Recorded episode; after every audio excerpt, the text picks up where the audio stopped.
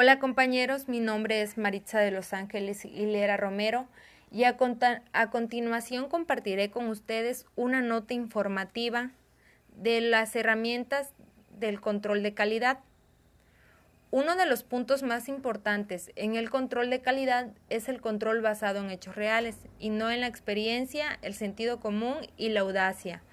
Para asegurar nuestra calidad y la satisfacción del cliente es necesario identificar la calidad que determina la calidad en nuestro proceso o características de calidad y luego determinar el estado de dichas variables a través de los datos. La toma de una correcta decisión basada en la realidad dependen de la velocidad de los datos y de la manera en la que estos son analizados. Es por eso que en la siguiente nota informativa les hablaré de tres herramientas de la calidad, como lo son el checklist, los histogramas eh, y el diagrama de Ishikawa.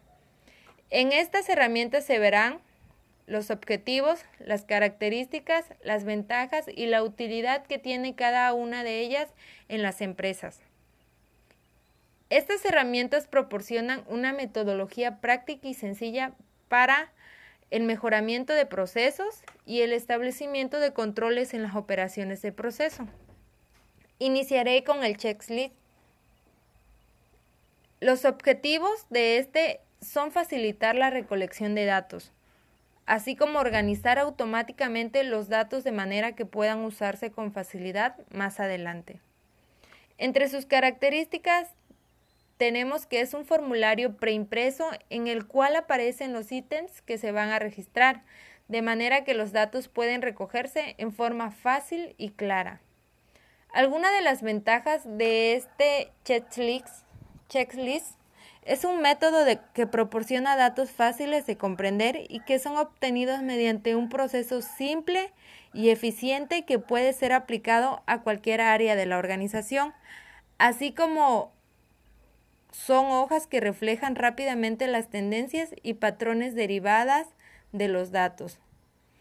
Entre sus utilidades en la organización está que mejora la calidad, ya que se usa tanto en el estudio de los síntomas de un problema como en la investigación de las causas o en la recogida y análisis de datos para probar alguna hipótesis.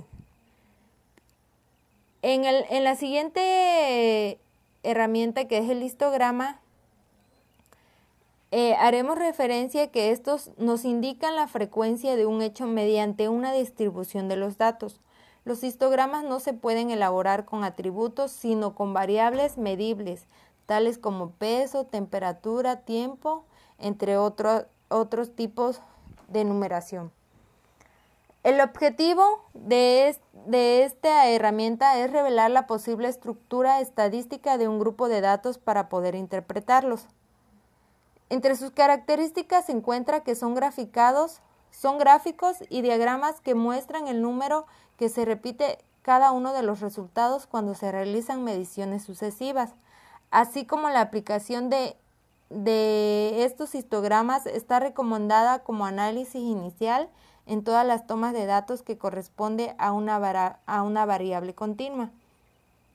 Entre sus ventajas tenemos su construcción, ayuda a entender la tendencia central, dispersión y frecuencias relativas de los distintos valores, así como muestra grandes cantidades de datos dando una visión clara y sencilla de, de su distribución.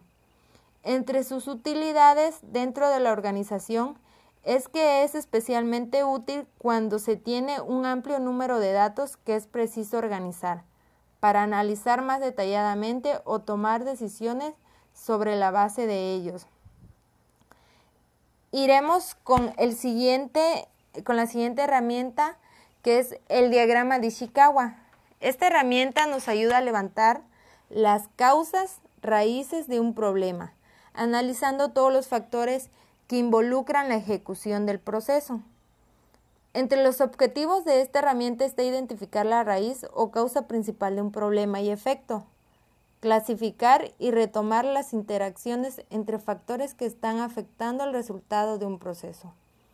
Y sus características son el método de trabajo en un grupo de muestra, la relación entre las características de calidad de efecto y sus factores que son las causas, así como, así como agrupa causas distintas en categorías, que generalmente se basa en las 4M, máquinas, mano de obra, materiales y métodos.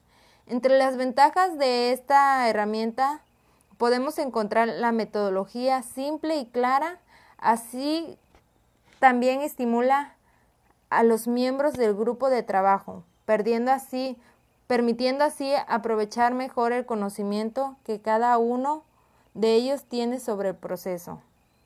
Como último punto, facilita el entendimiento y la comprensión del proceso. Eh, entre las utilidades dentro de la organización es identificar las causas, como anteriormente se mencionó, así como clasificar y relacionar las interacciones entre factores que están afectando el resultado de un proceso.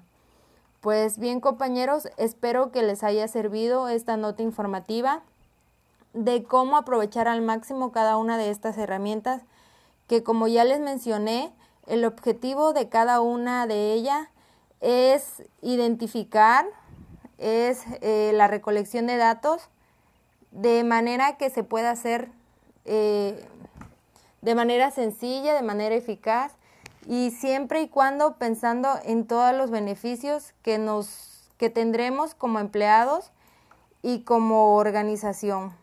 Gracias.